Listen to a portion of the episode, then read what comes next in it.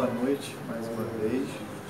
É, então, hoje nós daremos a, a, quinta aula né, dessa série sobre a obra de Santo Agostinho, que é a De Catequizandes Rúdicos, né? Como catequizar os rudes. E a partir de hoje, nós falaremos sobre o conteúdo da catequese propriamente dito.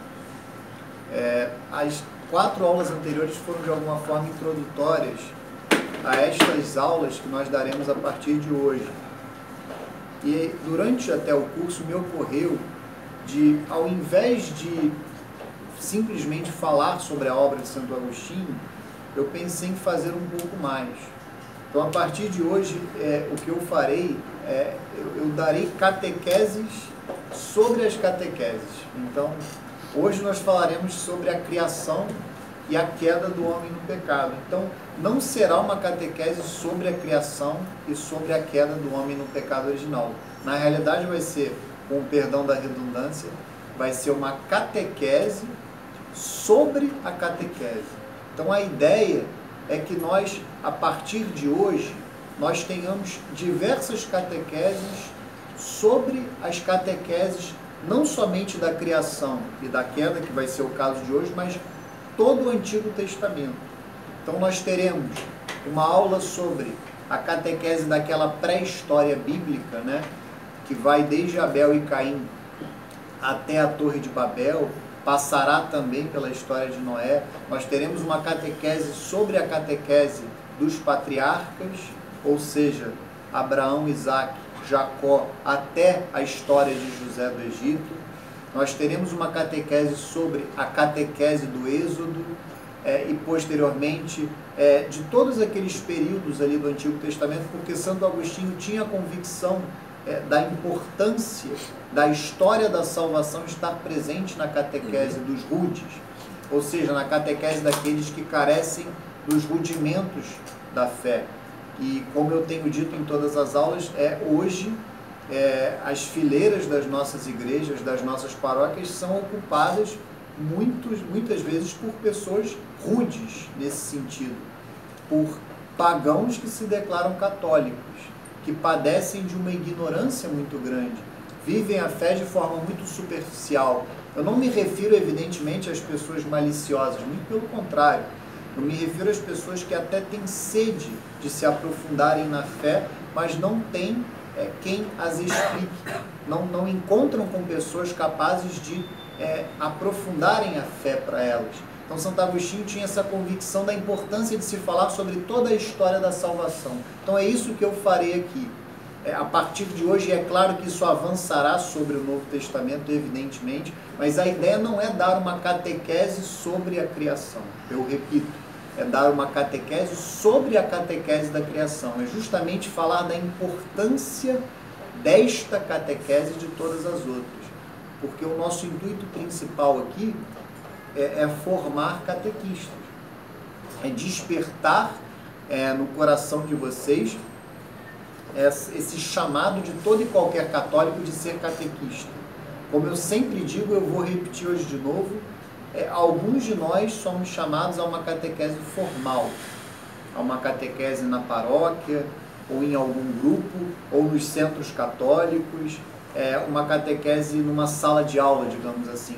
Mas todos nós somos chamados a uma catequese no sentido mais amplo, ou seja, educar na fé um pai de família, uma mãe de família é chamado a ser catequista dos seus filhos. É, assim como é, um católico em qualquer ambiente é chamado a dar catequese. É claro que isso vai variar conforme o ambiente. É, se você está numa mesa de bar com amigos que não têm fé ou que é, estão abertos, mas ainda não se aprofundaram na fé, é evidente que a forma que você vai expor a fé naquele ambiente não vai ser a mesma de uma sala de aula ou mesmo no ambiente de trabalho. O ambiente de trabalho é, é chamado a ser sim um local de catequese. Tanto que o Papa Leão XIII fala na Rerum Novarum da, da importância é, que os patrões né, se preocupem com a salvação das almas dos seus empregados, e o contrário também deve ser uma verdade. Então, a catequese é um, é um chamado, digamos assim, universal a todo e qualquer fiel católico. Isso está evidente no, na conclusão do Evangelho de São Mateus, me parece. Então, é, a ideia é, é, falarmos a partir de agora do conteúdo propriamente dito da catequese. Então, comecemos, é, como eu falei, sobre a, com, com essa explicação da importância da catequese sobre a criação. E a aula vai ser dividida em três partes, né? Uma parte nós falaremos da obra de Santo Agostinho propriamente dita, que é a primeira parte. Depois nós falaremos é, de uma parte que está no Catecismo da Igreja Católica, em que o próprio Catecismo fala da catequese sobre a criação. E por fim, a parte eu diria mais importante, nós leremos e comentaremos brevemente os textos da Sagrada Escritura é, que é, nos narram a criação e a queda do homem no pecado. Sem dúvida alguma, é uma boa catequese sobre a criação e sobre a queda, passa por um conhecimento profundo. É, não é que nós precisamos ser doutores em Sagrada Escritura, não é isso. Quando eu falo de um conhecimento profundo, é um conhecimento de fato daquele que leu, releu e meditou os textos sagrados acerca da criação. É claro que a leitura da doutrina é fundamental, é insubstituível mas é, é igualmente fundamental que conheçamos a fundo os textos da Sagrada Escritura que narram a criação e a queda. Fundamental. Então hoje nós faremos é, esse itinerário. Começaremos pela obra de Santo Agostinho, falaremos do catecismo e depois é, concluiremos, coroaremos a aula né, com estes é, maravilhosos textos da Sagrada Escritura sobre a criação. Então vamos lá Vamos à obra de Santo Agostinho, vocês perceberão que é, a partir de agora nós caminharemos muito pouco na obra. Eu não estou com pressa, confesso para vocês. É, por mim, é, esse curso aqui acaba no céu, né? que todos nós chegamos lá, se isso for permitido. Mas eu não estou com pressa aqui. Se a parousia acontecer no meio do curso, vocês não reclamarão comigo. Né? Esperamos é, estar é, do bom lado, né? no bom lado dessa história na parousia, mas eu vou fazer agora, eu vou avançar muito lentamente sobre a obra. É, caminharemos muito lentamente, justamente para que possamos aprofundar cada um destes acontecimentos da história da nossa salvação. Então vamos lá. No capítulo 18 da sua obra, Santo Agostinho, é, ele intitula este capítulo da, da seguinte forma: o que se deve crer a respeito da criação do homem e de todos os seres? Então vamos lá. Deus onipotente, bom, justo e misericordioso, fez todas as coisas boas, tanto as grandes como as pequenas, quer as mais altas, quer as ínfimas, as visíveis, assim como o céu, a terra e o mar no céu, o sol, a lua e os outros astros. Na terra e no mar, as árvores, os arbustos e os animais de cada espécie. E todos os corpos celestes e terrestres e as invisíveis, como os espíritos, com os quais os corpos se animam e se conservam vivos. Então, é, Santo Agostinho começa a falar vocês percebem que ele fala primeiro de Deus. Isso é importante. Uma boa catequese sobre a criação, ela começa a, a falar do Criador. Então, o início de uma catequese sobre a criação é, deve direcionar o olhar para Deus, Criador. Então, é isso que vocês perceberão que faz o catecismo. Se vocês lerem o catecismo da Igreja Católica, em primeiro lugar ele fala do Criador para depois falar da criação. E é importantíssimo, é, é, é, justamente o que Santo Agostinho coloca aqui nesse parágrafo que eu acabei de ler. Vejam que ele fala é, de Deus, Deus é bom. Poderíamos dizer, Deus é amor. Então é fundamental é, que isso seja transmitido aos alunos na catequese sobre a criação. A criação é, é um ato de amor daquele que é o próprio amor, aquele que é amor. Deus é amor. E ele cria por amor. Ou seja, ele cria para manifestar, como diz o próprio catecismo, manifestar e comunicar a sua glória. Ele não necessita da sua criação de maneira alguma. Ele em si mesmo, ele é plenamente bem-aventurado.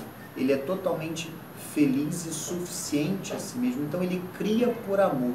Ele que é amor, cria por amor. Então veja que Santo Agostinho, é, ele começa a falar do Criador, que é bom, e eu poderia dizer que é amor, e depois ele conclui, ele continua é, a dizer que a criação é boa, ou seja, a criação é boa em si mesmo.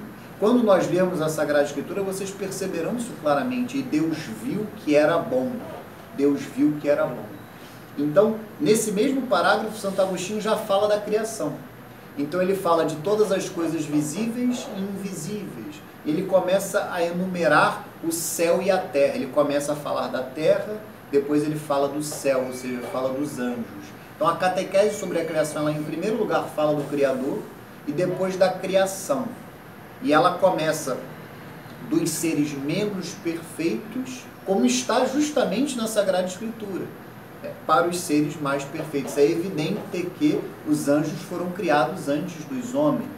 É, não é uma ordem cronológica, mas é, no catecismo é assim, na escritura a, a, criação dos anjos não está narrada, então não poderíamos dizer, é, não poderíamos, é, ela não está claramente narrada, por mais que ali no livro do Apocalipse se mostre algo, pelo menos da queda dos anjos no pecado, naquela passagem é, especialmente em que se fala que o dragão varreu uma terça parte das estrelas do céu. Então ali, de alguma forma, é, se percebe que um terço dos anjos é, seguiram Lúcifer, digamos assim, caíram no pecado. Então há algumas partes da Escritura em que se nota é, a criação dos anjos, mas principalmente a sua queda no pecado. Mas o fato é que a catequese sobre a criação ela costuma se ordenar desta forma.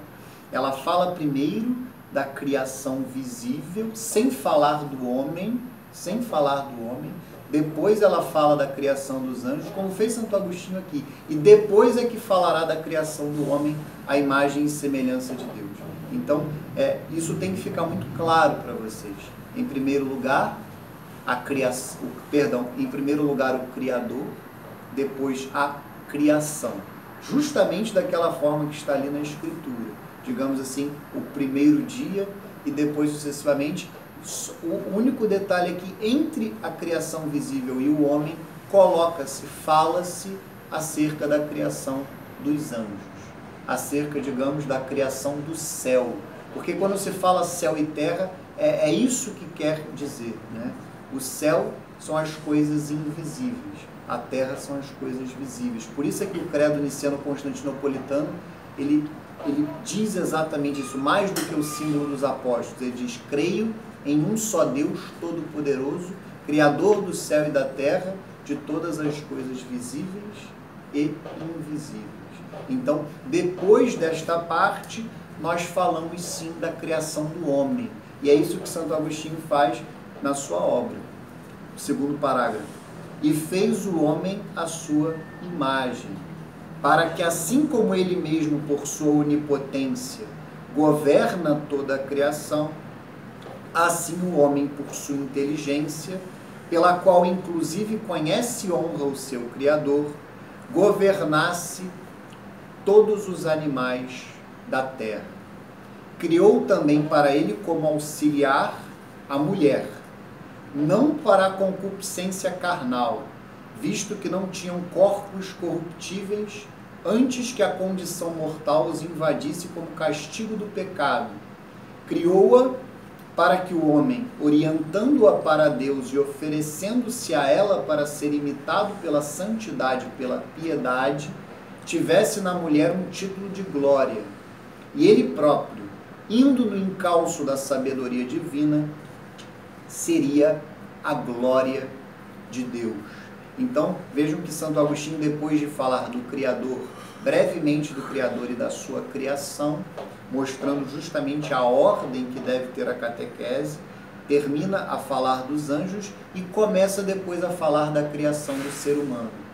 Vejam que ele diz que Deus criou o ser humano à sua imagem e semelhança, fala da vocação do homem para governar a criação, e é importante aqui também, eu diria, é nesse momento, fazer uma catequese sobre o trabalho, né? sobre a vocação do homem para trabalhar. O que significa isso? A vocação do homem para aperfeiçoar a criação. É importantíssimo que o catequista mostre para os alunos, e até o texto de Santo Agostinho pode causar uma dúvida a esse respeito no outro aspecto, é importantíssimo que o catequista mostre que o trabalho não é uma consequência do pecado. O trabalho é uma vocação do homem desde o princípio. Né? Para a gente poderia usar esse termo que nosso Senhor usa no Evangelho quando ele fala do divórcio, não era assim. No início não era assim, no princípio não era assim. O trabalho é uma vocação do homem desde o princípio. O homem é chamado a governar a criação e a aperfeiçoar a criação através do trabalho.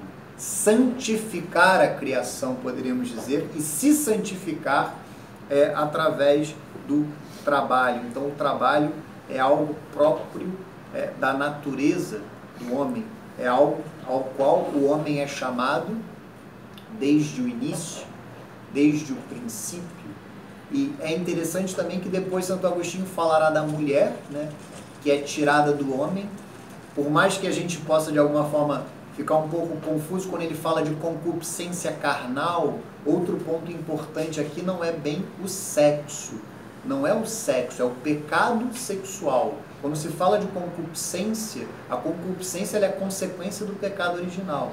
A concupiscência é uma inclinação que o homem tem ao pecado a partir do momento em que ele cai no pecado original. Evidentemente, é, antes do pecado original não há concupiscência. Adão e Eva, eles estavam num estado é, de santidade e de justiça originais, quando eles viviam no paraíso. Então, Santo Agostinho, quando ele fala de concupiscência carnal, é evidente que ele não está a falar do sexo. Tanto que o sexo, assim como o trabalho, é algo que antecede o pecado original. É tanto que Deus diz: crescei e multiplicai-vos é, dominai a terra, submetei-a, isso antes, isso no primeiro relato da criação, como nós veremos depois, no relato do capítulo 1 do Gênesis, Deus diz, crescei e multiplicai-vos. Então, quando se fala do homem e da mulher, é, é importantíssimo é, mostrar a igual dignidade que há entre eles, tanto que a mulher é tirada do lado do homem, não é nem de cima nem de baixo, isso é muito interessante, muito importante, mas também a diferença que há entre eles. Sem dúvida alguma, eles são diferentes, por mais que é, tenham igual dignidade. Uma catequese sobre a criação ela tem que estar muito sensível a todas essas tendências é, idiotas que existem no mundo hoje. Essa questão de igualdade entre os sexos, o catequista ele precisa abordar isso é, é, essa, essa igualdade forçada, é, essa igualdade que é fruto é, desse péssimo feminismo que na realidade quer destruir a mulher, na realidade, e não é, protegê-la, muito pelo contrário. Então, o catequista precisa estar muito sensível e entender que muitos dos seus alunos é, trazem isso dos seus colégios, das suas escolas, dos seus pais. No meu caso, que dou catequese para adultos, adolescentes, então nem se fala, porque eles estão a ouvir aquelas baboseiras naquele mesmo momento. É, o, o, rapaz ele passa a semana inteira, a, a jovem também, a semana inteira ouvindo bobagem no colégio e você, final de semana, tem que de alguma forma é, tirá-lo do erro e, e levar a verdade para ele. Então a catequese sobre a criação é maravilhosa para isso porque você precisa mostrar a diferença que há entre homem e mulher é, e, a igual dignidade. É, a, a, diferença que há ali é, é, na própria criação, isso, isso fica evidente nos próprios relatos bíblicos sobre a criação. E, e por outro lado, é, de alguma forma, acabar com essa visão que é fruto um pouco também desse ambientalismo demoníaco no qual nós vivemos, que o homem é o problema do mundo. Hoje as pessoas elas falam como se o ser humano fosse um problema e que a solução para o mundo fosse acabar com o ser humano. Então a catequese sobre a criação é, ela tem que ir no sentido contrário, mostrar que o ser humano ele é o primor da criação. Não é à toa que ele é criado no sexto dia. Não é à toa que ele é criado à imagem e semelhança de Deus e ele é chamado a governar a criação. Ele é chamado a, como eu dizia, trabalhar, aperfeiçoar a criação. Então, o catequista ele precisa estar muito sensível a tudo isso. E na sua catequese é ir contra todas essas mentalidades equivocadas, é que os nossos alunos saem com elas muitas vezes. E vejam que Santo Agostinho ele faz uma, uma referência direta também a essa comunicação da glória de Deus que está por trás. Eu falava, e isso está no catecismo, Deus cria por amor para manifestar e comunicar a sua glória. E Santo Agostinho, ele dirá isso de uma forma muito bela. Ele diz que é, o homem indo no encalço da sabedoria divina seria a glória de Deus. Então veja, o homem é chamado com a sua vida a dar glória a Deus. E o fim da vida do ser humano é justamente é, viver eternamente com Deus no céu, por toda a eternidade. Então vejam é, essa manifestação e esta comunicação da glória de Deus, que é a criação, que está aqui presente também no texto de Santo Agostinho. Então, é, só para fechar então o capítulo 18 da obra, Santo Agostinho começa a falar do Criador, fala da criação, de toda a criação, tanto os, o céu como a terra, ou seja, as realidades invisíveis como as realidades visíveis, e depois sim falará da criação do ser humano. E, e assim deve ir a catequese sobre a criação. A catequese sobre a criação ela, ela caminha desta forma: Criador, criação, ser humano. E entre os bens visíveis e o ser humano se coloca ali a criação dos anjos, para depois falar-se da queda do homem no pecado original. E é isso que Santo Agostinho é, falará é, no próximo capítulo. O próximo capítulo é intitulado da seguinte forma: não é nem o próximo capítulo, é o próximo item desse mesmo capítulo 18. Hoje a nossa aula será somente sobre este capítulo 18, não falaremos é, nada além do capítulo 18. No segundo item deste capítulo, Santo Agostinho se coloca a seguinte questão: O homem colocado no paraíso, por que o criou Deus, sabendo que haveria de pecar? A queda do homem e do anjo absolutamente não desserviu a Deus.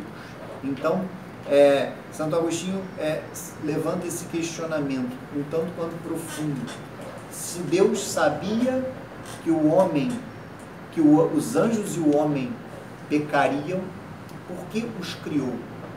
E aí ele dirá que a queda de modo algum desserviu, de modo algum evidentemente atingiu, poderíamos dizer, Deus, diminuiu Deus. É, e aí é, ele falará então da queda e, e falará desse reerguimento, falará é, da conversão do homem.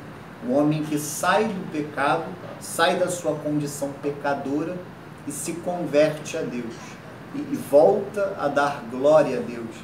E aí eu faço referência até a algo que eu disse em uma das outras aulas, daquela frase é, maravilhosa de Santo Agostinho, em que ele diz que a conversão de um só homem é um acontecimento maior do que a criação de todo o universo, né? E, e o Padre Paulo, numa das, suas, das suas homilias, explica, né? Que quando Deus cria, ele tira do nada e dá o ser. Quando um homem se converte, Deus o tira de menos do que nada, porque ele não é nem nada, ele está abaixo do nada, porque ele está no pecado, ele está na inimizade com Deus, e o leva não somente para o ser, mas o leva ou almeja levá-lo para a glória do céu. Então, é, Santo Agostinho mostra como a conversão, é, e isso tem tudo a ver com o que ele dirá neste item que eu passarei a ler agora, a conversão é algo muito grandioso. E isso é muito fundamental é, na catequese sobre a criação e em todas as catequeses sobre o Antigo Testamento.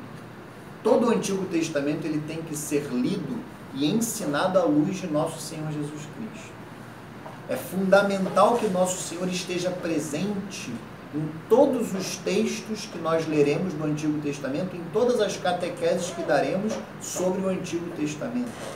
Tanto que uma chave de leitura fundamental para a catequese sobre a criação e a queda está no capítulo terceiro do livro do Gênesis, é justamente aquele proto-evangelho, quando Deus, no momento em que ele é, descobre, entre aspas, que o homem e a mulher pecaram, ele imediatamente já diz, já promete que uma, um descendente da mulher, que nós sabemos que não é somente um descendente de Eva, mas Nossa Senhora é a mulher ali, é, que ali é, é dita, né? um descendente dela, que no caso é nosso Senhor Jesus Cristo, pisará na cabeça da serpente. Então vejam que ali, aquele, aquela parte do capítulo 3 do livro do Gênesis é chamado de proto-evangelho, ou seja, é um primeiro evangelho, é um primeiro anúncio da boa nova. Nosso Senhor Jesus Cristo já está ali presente, mesmo que prefigurado, mesmo que escondido. Ele está presente naquele capítulo terceiro. Então, toda a catequese sobre a criação deve ser lida é, e ensinada, aprendida à luz de nosso Senhor Jesus Cristo. E isto se aplica a toda e qualquer leitura que façamos ou estudo, catequese que façamos sobre o Antigo Testamento, sobre toda a história da salvação. Toda ela está centrada e aponta para nosso Senhor Jesus Cristo. Então vamos ao texto de Santo Agostinho que ele fala mais propriamente da queda, da queda do homem no pecado original, que é justamente a catequese que conclui a, as catequeses sobre a criação. As catequeses sobre a criação, elas, digamos, se encerram nesta catequese sobre a queda, sobre o pecado original. Estabeleceu os deuses em um lugar de perpétua beatitude, que a Escritura chama de paraíso deu-lhes um mandamento: se o não transgredissem, permaneceriam para sempre naquela imortalidade feliz.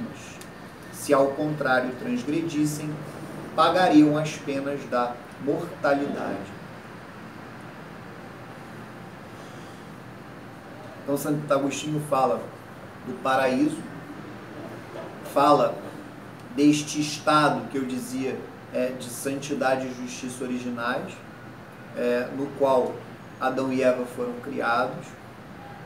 Fala também é, desta graça, né, deste dom que é préternatural, né, a imortalidade, ou seja, está expresso na Escritura que eles não morreriam, não que isso fosse algo próprio da natureza humana, isso é importante. É, não, é, não é à toa que se fala é, que é algo acima da natureza, não é algo próprio, era uma graça, um dom que eles tinham. Só que o pecado, um, a maior consequência do pecado é a morte. Mas é, é importante que na catequese sobre a criação, em algum momento o catequista ele diferencie o paraíso terrestre do céu. E mostre que mesmo Adão e Eva, naquele estado de justiça e santidade originais, eles sim necessitavam de salvação não salvação no sentido de remissão dos pecados, porque nós, é, de alguma forma, reduzimos de maneira equivocada o que é a salvação, a remissão dos pecados, porque salvação não é, aspas, apenas isso. A remissão dos pecados, a palavra apenas não se aplica a ela, porque é algo enorme, grandioso, mas a salvação não é somente remissão dos pecados. Salvação é Deus também nos fazer participantes da sua bem-aventurança eterna no céu. E Adão e Eva não tinham isso no paraíso. Eles viviam sim num paraíso terrestre, mas não participavam da vida divina no céu. Ou seja, eles necessitariam também de salvação. Eles necessitariam ser salvos, porque Deus nos cria para nos fazer participantes da sua vida bem-aventurada. Para compreender bem isso, basta pensar no mistério pascal. Mistério pascal, paixão, morte e ressurreição, e eu diria ascensão de nosso Senhor Jesus Cristo aos céus, porque no mistério pascal nós percebemos esta dinâmica. Nosso Senhor sofre, nosso Senhor dá a sua vida por nós para é, remir os nossos pecados mas ele ressuscita ao terceiro dia e sobe aos céus para abrir as portas do céu para nós, para nos levar para o céu com ele. Ele que se fez homem, ele que se fez homem é, é um homem que é Deus, 100% homem, 100% Deus, que está sentado à direita de Deus Pai Todo-Poderoso. Então vejam, isto é salvação. Então Adão e Eva sim necessitavam de salvação.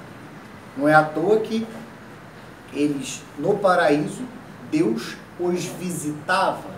Isso é muito belo, porque está lá no livro do Gênesis, no próprio capítulo 3, depois que Adão e Eva pecaram, Deus procurou, ele foi atrás de Adão na brisa da tarde, e, e aquele texto mostra que aquilo era um hábito. Ou seja, Deus, é, ele caminhava com o homem, ele se relacionava com o homem. É, então, de alguma forma, mesmo que não tivessem caído no pecado, Adão e Eva necessitariam de salvação, ou seja, necessitariam, é, eles precisariam ser levados para o céu, participar da, participarem da vida divina no céu. É, isso é muito belo. Então, vejam que é, a catequese sobre a criação ela dá margem a, a que diversos assuntos, diversas verdades, é, diversas questões sejam abordadas é, na sala de aula. Então, continuemos aqui. Deus, no entanto, sabia de antemão que haveriam de transgredi-lo, ou seja, o mandamento que ele havia dado, que era, na simbologia da Escritura, não comer daquele fruto da árvore do bem e do mal. Sendo, porém, Criador e Autor de todo o bem, criou-os ao criar também os animais, para encher a terra de bens terrenos. Sem dúvida, o homem, mesmo pecador, diz Santo Agostinho, é melhor do que o animal. Isso é óbvio, mas é um óbvio muito necessário no mundo de hoje, né? Porque hoje o homem virtuoso é considerado pior que o animal. O pecador, então, é, nem se fala. O mandamento que não haviam de cumprir, deu o Deus para que fossem indesculpáveis quando começasse a puni-los. Faça o homem o que fizer, encontrará Deus digno de louvor pelos seus atos. Procedendo corretamente, encontra o digno de louvor pela justiça dos prêmios. Pecando, encontra o digno de louvor pela justiça dos castigos. Ao confessar os seus pecados e voltar a viver corretamente, encontra o digno de louvor pela misericórdia das indulgências. Então, Santo Agostinho aqui faz um jogo de palavras, como ele gosta de fazer, é, é claro que é, em latim ficará muito mais belo e fará muito mais sentido, digamos, a poesia de Santo Agostinho, mas mesmo em português, percebam que ele diz três vezes que Deus deve ser louvado. Deus deve ser louvado, independentemente de como age o homem, independentemente de como age aquele que é fruto da sua criação. Se o homem age corretamente, Deus é digno de louvor pela justiça. Se o homem peca, Deus é digno de louvor pela justiça dos castigos que impõe ao homem. E se o homem se converte, Deus é digno de louvor pela misericórdia das indulgências. Então, de alguma forma, aqui Santo Agostinho mostra é, esse caminho, esse caminho é que de, de nenhuma forma Deus é diminuído pelo pecado do homem, de nenhuma forma Deus é atingido, mesmo porque Deus permite o mal, permite o pecado do homem, mas aponta para ele um caminho de salvação. A catequese sobre a criação, isso não está tão claro aqui nestas breves palavras de Santo Agostinho, mas um dos pontos mais importantes da catequese sobre a criação é falar sobre o mistério do mal, o chamado mistério da iniquidade. Por que, que o mal existe? É fundamental que o catequista aborde isso quando ele falar da criação, porque essa é uma das maiores indagações dos homens e sem dúvida nenhuma o próprio catecismo diz isso nas suas páginas introdutórias. Boa parte dos homens, de alguma forma, ou perde a fé, ou se vale disso como uma desculpa para não ter fé, quando se depara com a maldade que há no mundo Então é fundamental que o catequista aborde essa questão. Por que o mal existe? E quem soluciona esse mistério é o próprio Santo Agostinho, que dirá é, aquela sentença que deve ser proclamada pelo catequista na catequese sobre a criação. entendam, é, a catequese sobre a criação, só para falar de algo prático, é, a meu ver, não deve ser dada em uma aula apenas. É, eu diria quatro aulas para que ela seja bem dada. Quatro aulas de duas horas.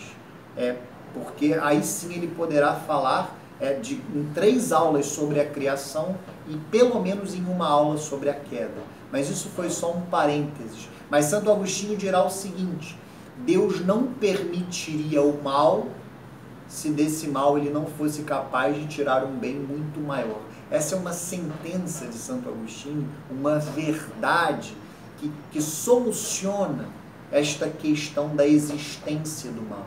O catecismo dirá que a existência do mal, este mistério da iniquidade que tanto nos assola, tanto é, nos ofende, tanto nos inquieta, só é solucionado à luz de nosso Senhor Jesus Cristo. E o próprio catecismo dirá de maneira brilhante: o, do maior mal moral da história, que é o assassinato de Deus, o assassinato de nosso Senhor Jesus Cristo pelos homens, Deus tirou o maior bem, a nossa salvação. Então, a partir é, do mistério pascal, nós percebemos que Deus não permitiria o mal se deste mal não pudesse tirar um bem muito maior. E só Deus é capaz disso. Só Deus é capaz do mal tirar um bem maior. Isso é notório nas nossas vidas. Nesse momento, o catequista precisa mostrar para o aluno é, como Deus muitas vezes, por exemplo, de uma doença, de uma tragédia na vida de alguém, aquela pessoa consegue se converter naquele momento. Quando ela se, se percebe sem nada, ela não tem onde se apoiar e ela se converte. Então isso é muito claro nas nossas próprias vidas, muitas vezes. Quando eu penso na minha própria conversão, eu vejo que o momento em que eu me converti foi um momento de profunda dor para mim. Não era nada demais, mas para quem eu era aos 22 anos, aquele foi um momento de profunda dor. Então esse é o momento do catequista mostrar que o próprio momento em que Deus entra na história de cada um dos seus alunos é um momento em que, de alguma forma, o mal fala mais alto. É um momento de dor, é um momento de dificuldade. Isso não é uma regra para todos, mas é uma regra para muitos. Muitos se convertem, muitos chegam à fé a partir da dor, a partir é, de um momento em que o mal prepondera, mas o bem fala mais alto. Tem aquela outra passagem que está na carta de São Paulo aos Romanos, quando abundou o mal, ou abundou o pecado, superabundou a graça. Capítulo 5, se eu não me engano, versículo 20 é, da carta de São Paulo aos Romanos. Onde abundou o pecado, superabundou a graça. Então, é, é importantíssimo que o catequista reserve um momento para falar do mistério do mal, do mistério da iniquidade. Continuemos aqui. Por que não criaria Deus o homem, ainda sabendo de antemão que haveria de pecar? Por que, se ele coroaria o que permanecesse firme, reergueria o que caísse e ampararia o que se levantasse? Ele mesmo, sempre em toda parte, glorioso por sua bondade justiça, clemência, por que, se também e principalmente sabia de antemão que de sua raça mortal nasceriam santos, e que esses santos não procurariam a glória para si mesmos, mas para dá-la ao seu Criador, e venerando-o, livres de toda corrupção, mereceriam viver para sempre e viver felizes com os santos anjos.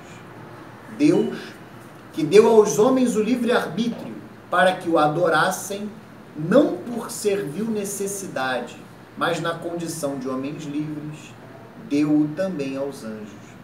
Por isso, o anjo, que com os outros espíritos seus satélites, faltou por orgulho à obediência a Deus e se tornou diabo, não prejudicou a Deus, mas a si mesmo, pois Deus sabe reconduzir a ordem às almas que o abandonam, e sabe prover as partes inferiores de sua criação, por causa de sua miséria, que é justa, com as leis convenientes e apropriadas de sua administração admirável. Assim, nem o diabo desserviu de qualquer forma a Deus, quer por ter caído, quer por ter levado o homem à morte. Nem o homem diminuiu em algo a verdade, o poder ou a felicidade de seu Criador, por ter, por sua própria vontade, cedido à mulher guiada pelo diabo, no que Deus havia prometido. Perdão, no que Deus havia proibido. Foram todos condenados pelas leis justíssimas de Deus para a glória de Deus, através da equidade de sua vingança, tornando-se eles próprios ignominiosos pela infâmia do castigo. Tanto o homem, afastado de seu Criador, seria vencido, seria sujeitado ao diabo, como também o diabo seria exposto a ser vencido pelo homem convertido a seu Criador. E todos os que até o fim conjurassem com o diabo iriam com ele para as penas eternas. Todos os que, por outro lado, se humilhassem a Deus e pela sua graça vencessem o diabo, mereceriam os prêmios eternos. Então vejam que, Santo Agostinho nada mais faz do que aqui de uma forma muito poética é, falar desta própria sentença que ele coloca, que Deus não permitiria o mal se desse mal ele não pudesse tirar um bem muito maior. Vejam é, que Santo Agostinho reconhece, de fato, quando Deus cria o homem, ele sabia que o homem pecaria. Ele sabia que o homem e a mulher o desobedeceriam. Mas a gente não pode parar por aí. Deus, quando cria o homem, só para dar um exemplo, talvez o mais luminoso de todos, ele sabia que uma mulher seria Nossa Senhora, a Virgem Santíssima, acima de todos os anjos e todos os homens somados, com uma santidade superior à, de todos os anjos e de todos os homens somados. Inclusive, é, Nossa Senhora é uma das razões da revolta de Lúcifer, não é a única, é evidente, mas uma das razões da revolta de Lúcifer é justamente quando Deus permitiu é, que ele contemplasse Nossa Senhora, ou quem seria, quem viria a ser Nossa Senhora, e ele não aceitou de maneira alguma que uma mulher tivesse tamanha glória. Então vejam, é, nós não podemos nos reduzir é, a, a nossa visão ao mal, ah, não, por que Deus criou o homem se ele sabia que o homem ia pecar? Não. O que Santo Agostinho faz é mostrar que deste mal Deus tirou um bem muito maior. Quantos santos, quantos anjos se mantiveram fiéis a Deus e estão agora na visão beatífica? Quantos santos, quantos homens, quantos homens e mulheres estão neste momento diante de Deus e, e com Ele estarão por toda a eternidade? Naquele canto né, da vigília pascal, é, fala-se, ó feliz culpa, que mereceu um tão grande redentor. Ó feliz culpa. É, é, isso de uma forma muito poética, fala exatamente do que expõe Santo Agostinho aqui. Então Deus é inatingível. É, o pecado do homem não atinge Deus, não reduz a glória de Deus, muito pelo contrário. A conversão do homem pecador manifesta ainda mais a glória, até mais do que na criação. Até mais do que na criação. Então vejam que, que beleza, que maravilha. Então, nós encerramos a primeira parte é, da nossa aula e agora nos debruçamos sobre o catecismo.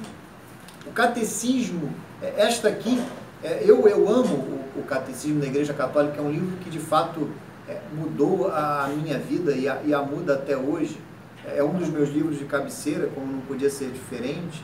É fundamental que o catecismo seja um livro de cabeceira, independentemente de qual seja este catecismo. É, seja o catecismo romano, o catecismo maior de São Pio X, este catecismo, mas um católico ele deve ter o catecismo como um dos seus livros de cabeceira. e eu é, tenho o privilégio de dar catequese há nove anos, então é, é, isso me permite estar sempre a ler este documento, né, este catecismo. E, e esta parte aqui que fala da criação é uma das minhas partes prediletas, porque o que acontece hoje com o ser humano, esse é outro ponto que o catequista deve observar quando ele for falar da criação. Hoje nós somos extremamente racionalistas, cientificistas. Quando se fala hoje de criação, as pessoas dão muito mais valor ao que a ciência supostamente ensina. Eu não entrarei neste mérito aqui se o que a ciência ensina acerca do início do mundo e do ser humano não é, não é o meu propósito aqui hoje, nem acho que deva ser o propósito de um catequista em sala de aula. O que, a meu ver, deve ser o propósito de um catequista em sala de aula não é falar do que a ciência ensina ou falsamente ensina ou verdadeiramente ensina. É muito pelo contrário, é mostrar que isso não faz diferença nenhuma na nossa vida. Ou faz muita, muito pouco, é, muito, ou, ou afeta muito pouco a nossa vida, saber quando que o mundo começou, como isso se deu. O que faz diferença de fato é o que a fé nos ensina sobre a criação. E é isso que o catecismo falará aqui agora da catequese sobre a criação. Hoje há uma supervalorização da ciência e dos, do bem que ela faz ao homem, ao, ao passo que reduz-se a fé a algo privado, algo periférico na vida de um ser humano. Então a catequese sobre a criação é um momento de ouro, assim, para o catequista mostrar que o que de fato importa para um ser humano é saber de onde ele veio, para onde ele vai. Há algum sentido na nossa vida? Há algum sentido na nossa existência? É isso que importa. Então, muito mais do que qualquer livro, podem pegar qualquer livro de ciência que fale das origens. Pode ser um livro escrito por um PhD, por um homem é, que dedicou a sua vida inteira ao estudo da física, por exemplo e leiam os três primeiros capítulos do Gênesis e comparem estes dois livros. Os três primeiros capítulos do Gênesis têm uma importância muito mais fundamental do que qualquer livro de ciência sobre as origens. É isso que o catequista precisa mostrar. O que eu estou aqui a ensinar para vocês é o que há de mais fundamental acerca da criação, acerca das origens. Vocês podem estudar à vontade. E assim, eu não estou de modo algum aqui diminuindo a ciência e a sua importância. Muito pelo contrário. Eu estou a afirmar que a Escritura não é um livro de ciência. A Escritura é um livro de fé. E por ser de fé, é superior às ciências naturais.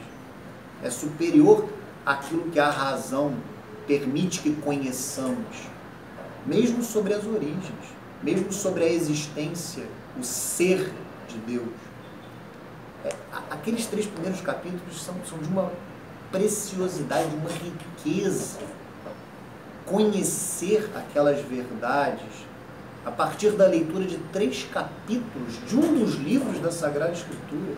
Aquilo ali é capaz de mudar a existência de alguém neste mundo é, recheado de ateus práticos, de ateus teóricos, recheado de agnósticos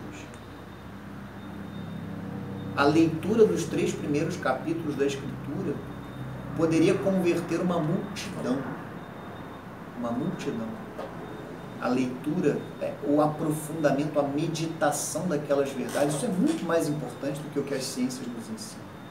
Então vamos ao catecismo, porque eu particularmente eu tenho uma certa predileção sobre estas páginas, só para que vocês saibam, aqui nessa edição é, é, vai das páginas 83 ao início da 86. São os parágrafos 279 a 289. São 11 parágrafos do catecismo, é, 279 a 289 em que vocês é, perceberão a riqueza que há aqui.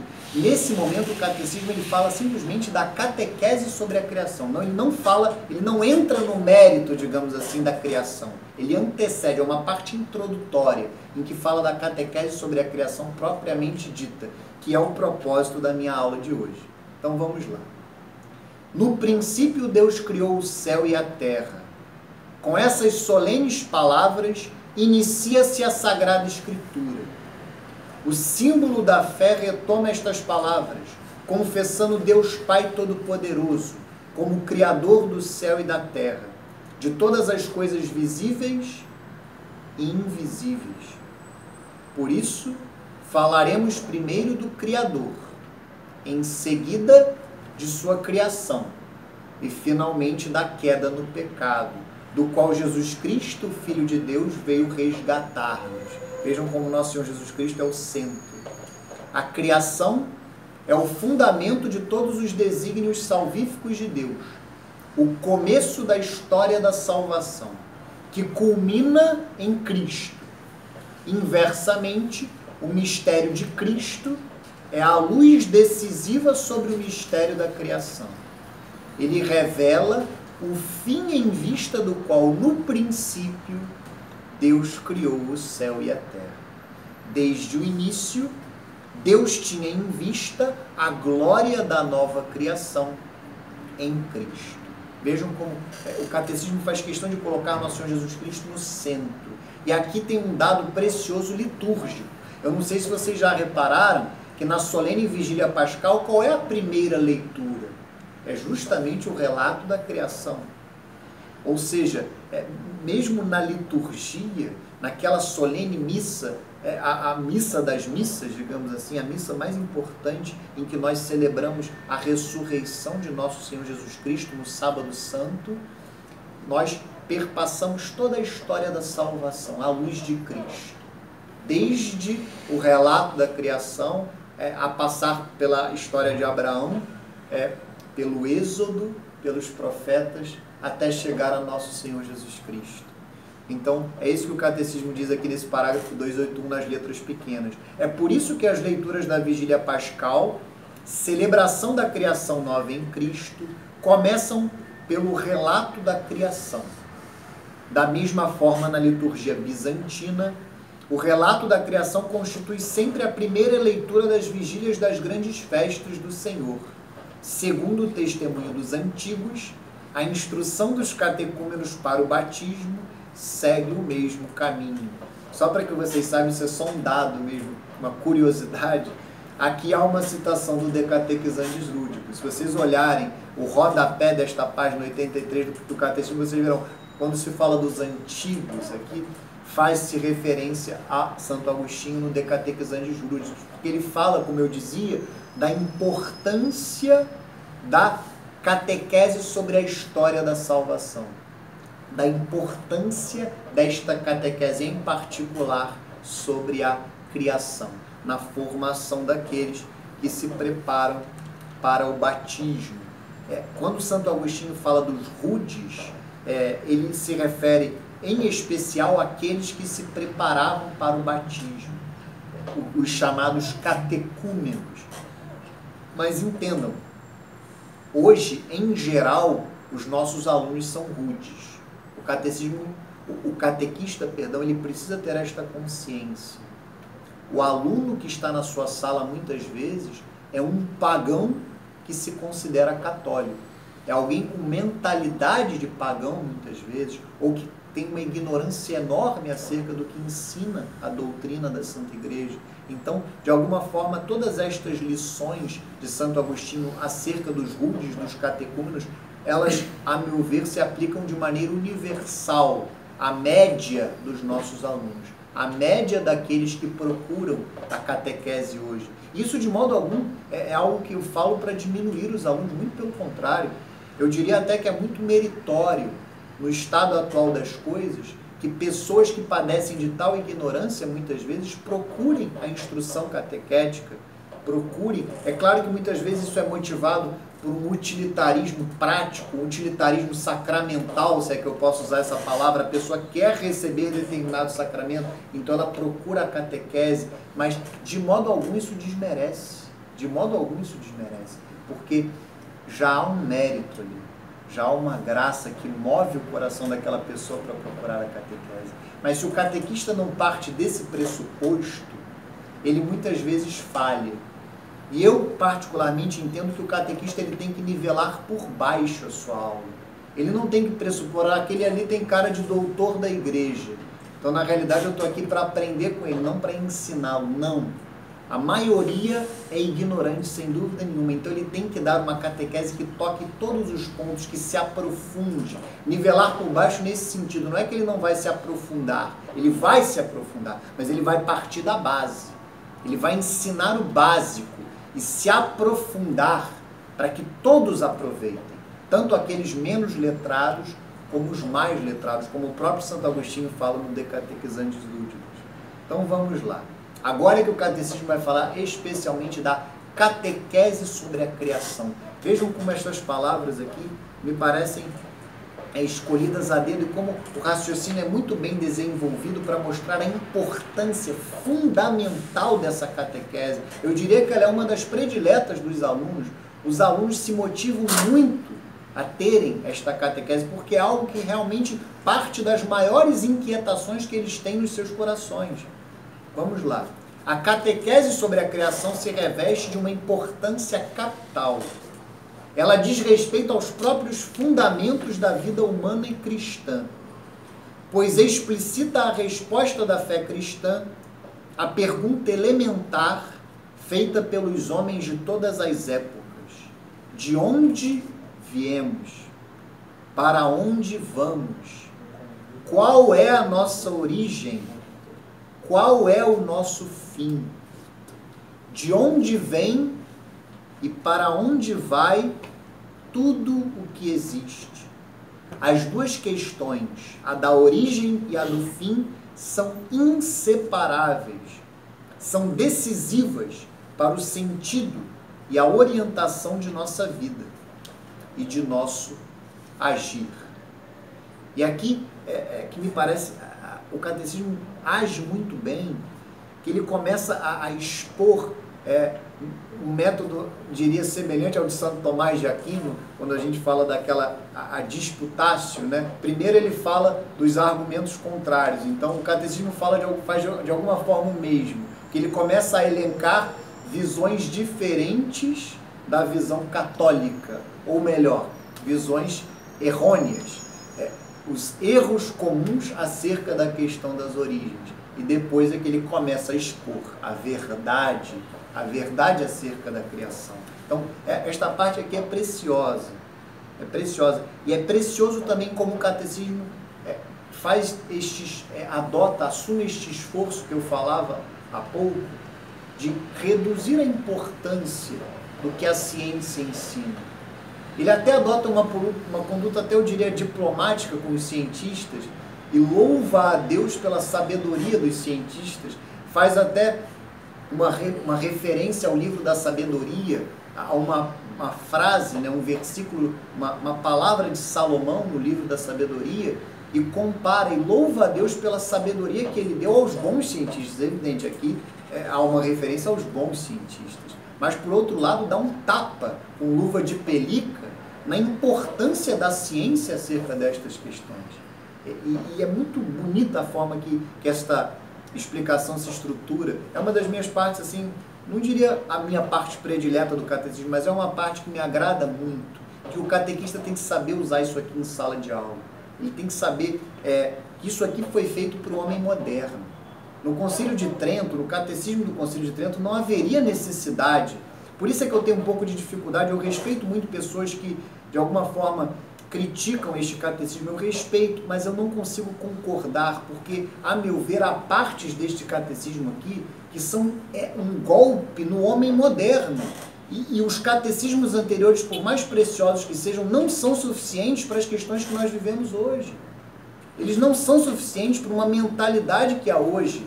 É fundamental, a meu ver, foi fundamental que fosse feito um catecismo no século XX. Ah, ele poderia ser melhor? Sem dúvida nenhuma poderia ser melhor.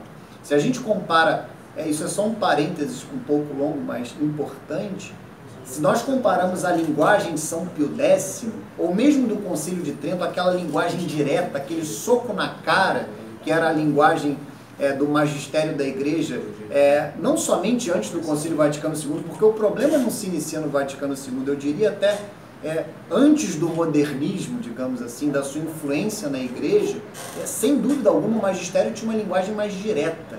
E isso tem que ser resgatado, sem dúvida alguma. tem que ser resgatado não só no magistério, tem que ser resgatado na nossa própria pregação, na nossa própria catequese. Mas, por outro lado, a gente não pode tirar o valor que, que esse catecismo tem de ser, de fato, uma exposição da fé que atinge questões importantes para o homem moderno.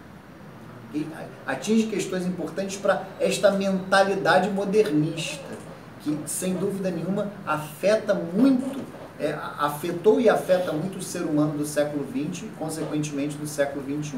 Então vejam é, esta parte e tirem as suas próprias conclusões. Eu particularmente gosto muito. Está até em letra menor, ou seja, é uma parte que mais explicativa, né? não é propriamente a doutrina, mas vamos lá. A questão das origens do mundo e do homem é objeto de numerosas pesquisas científicas que enriqueceram magnificamente nossos conhecimentos sobre a idade e as dimensões do cosmos, o devir das formas vivas, o aparecimento do homem. Estas descobertas nos convidam a admirar tanto mais a grandeza do Criador, a render-lhe graças por todas as suas obras, pela inteligência e pela sabedoria que dá aos estudiosos e aos pesquisadores.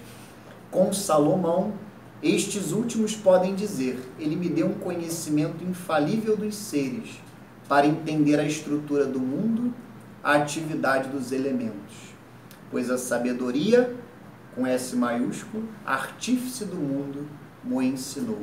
Sabedoria 7, versículos 17 e 22. Então vejam que, de uma forma até diplomática, faz uma referência elogiosa aos cientistas, mas agora é que vem o tapa de luva de pelica para colocar a ciência no seu lugar. É isso que o catequista tem que fazer. Ele tem que colocar a ciência no seu lugar e mostrar a preponderância da fé e do que ela ensina sobre a criação. O grande interesse reservado a essas pesquisas é fortemente estimulado por uma questão de outra ordem e que ultrapassa o âmbito próprio das ciências naturais.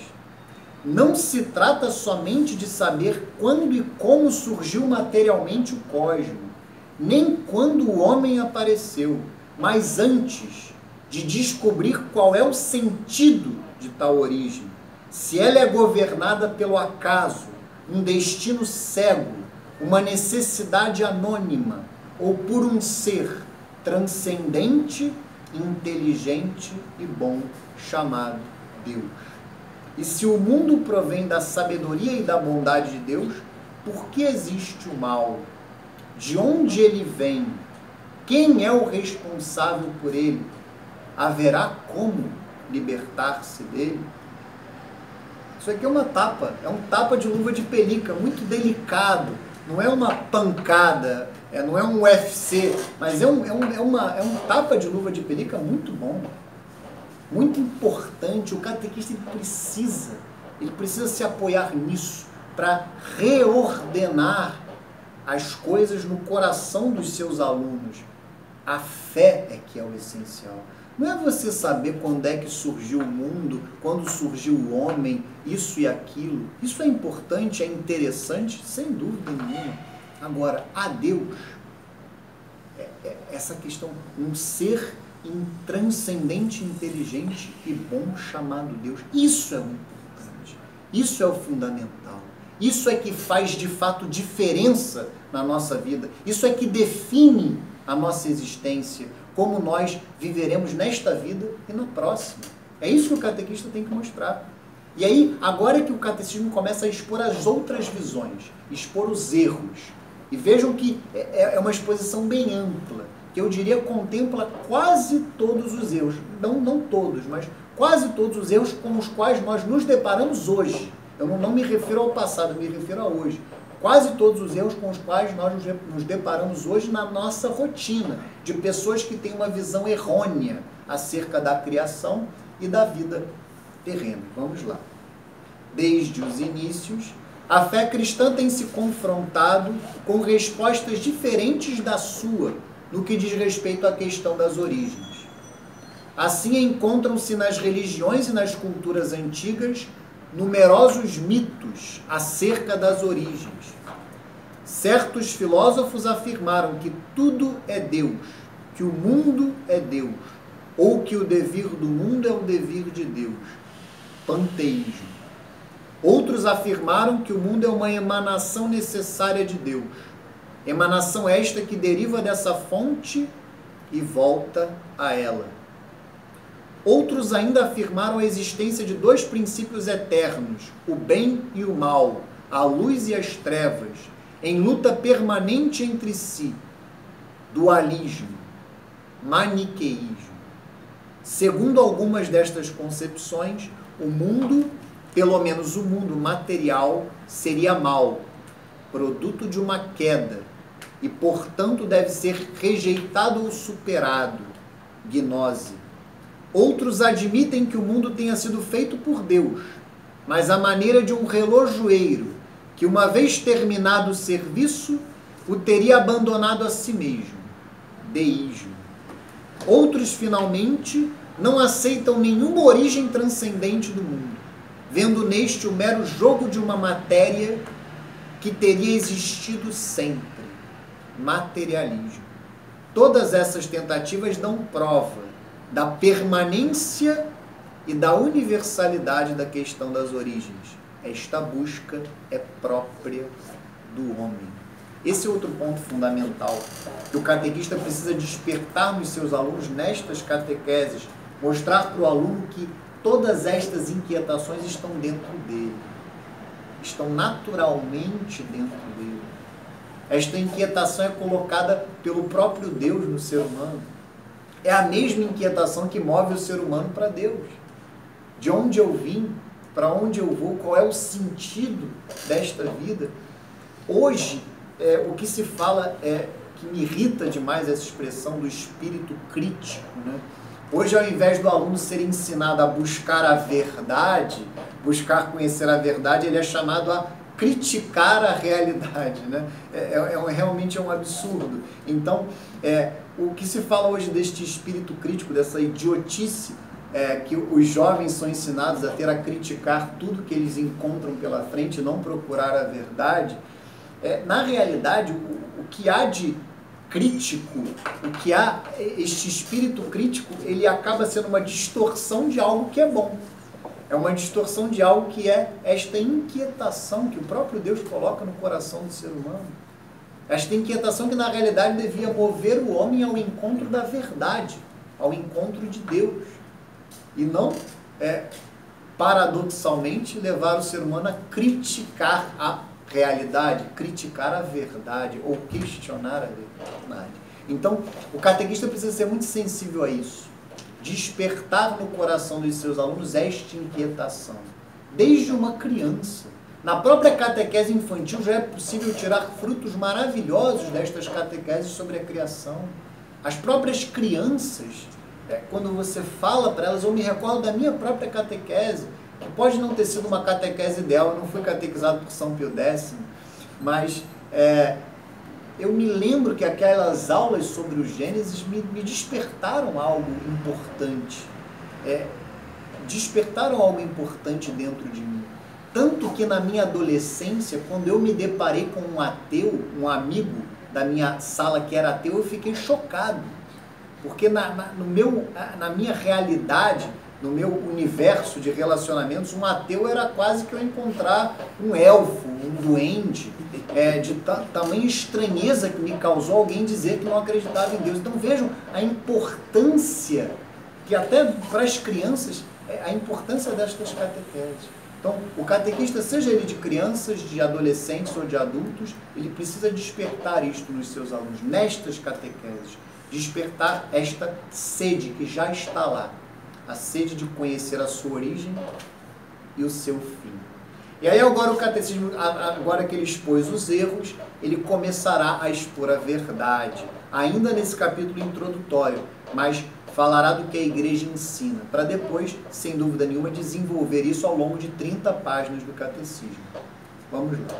Sem dúvida, a inteligência humana já pode encontrar uma resposta para a questão das origens. Com efeito, a existência de Deus Criador pode ser conhecida com certeza por meio de suas obras, graças à luz da razão humana ainda que este conhecimento seja muitas vezes obscurecido e desfigurado pelo erro. É por isso que a fé vem confirmar e iluminar a razão na compreensão correta desta verdade. Foi pela fé que compreendemos que os mundos foram formados por uma palavra de Deus. Por isso é que o mundo visível não tem sua origem em coisas manifestas. Hebreus 11, versículo 3. A verdade da criação é tão importante para toda a vida humana que Deus, em sua ternura, quis revelar a seu povo tudo o que é útil conhecer a este respeito. Para além do conhecimento natural que todo homem pode ter do Criador, Deus revelou progressivamente a Israel o mistério da criação. Ele que escolheu os patriarcas, que fez Israel sair do Egito e que, ao escolher Israel, o criou e o formou, se revela como aquele a quem pertencem todos os povos da terra e a terra inteira, como o único que fez o céu e a terra.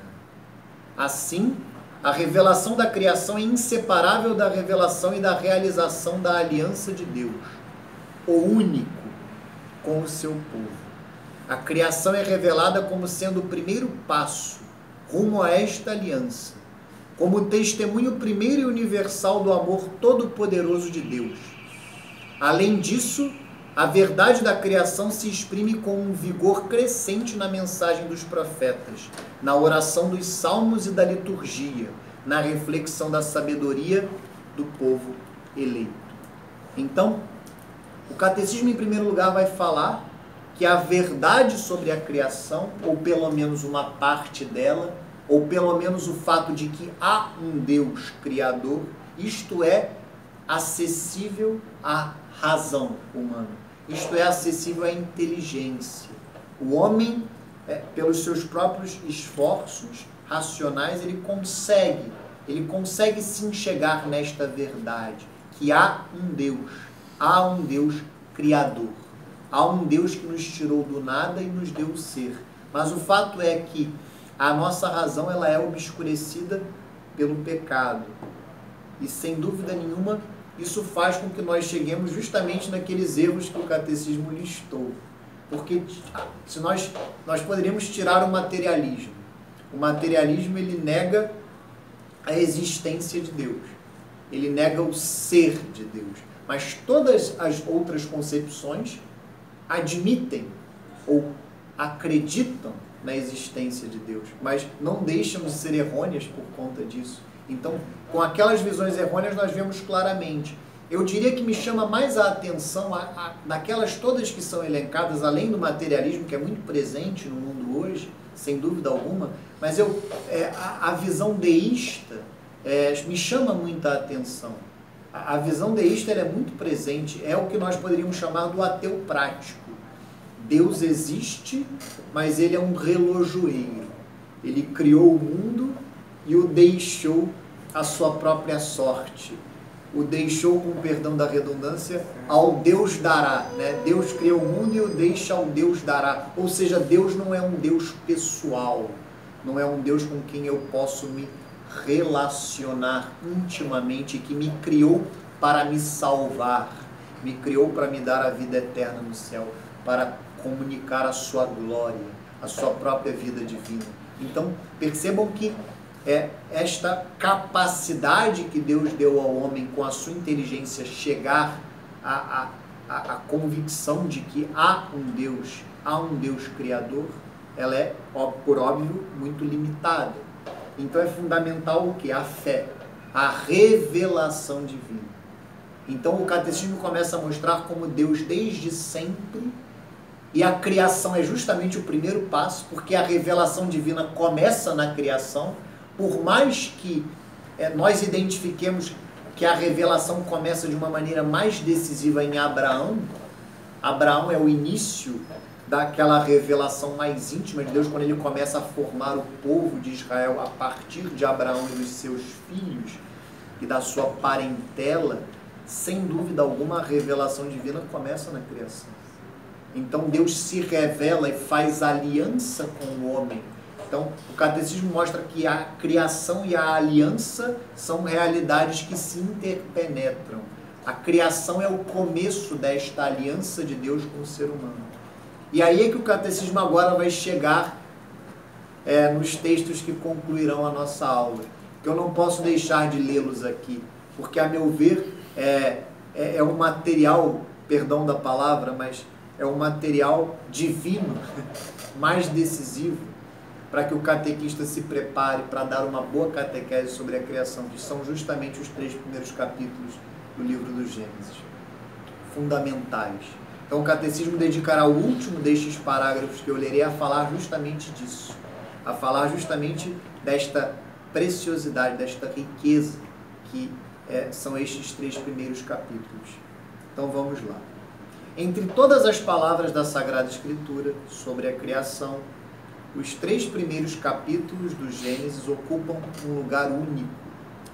Do ponto de vista literário, esses textos podem ter diversas fontes. Os autores inspirados puseram-nos no começo da Escritura, de sorte que eles exprimem em sua linguagem solene as verdades da criação, da origem e do fim desta em Deus de sua ordem e de sua bondade, da vocação do homem e finalmente do drama do pecado e da esperança da salvação. Lidas à luz de Cristo, na unidade da Sagrada Escritura e na tradição viva da Igreja, essas palavras são a fonte principal para a catequese dos mistérios do princípio: criação, queda, promessa da salvação.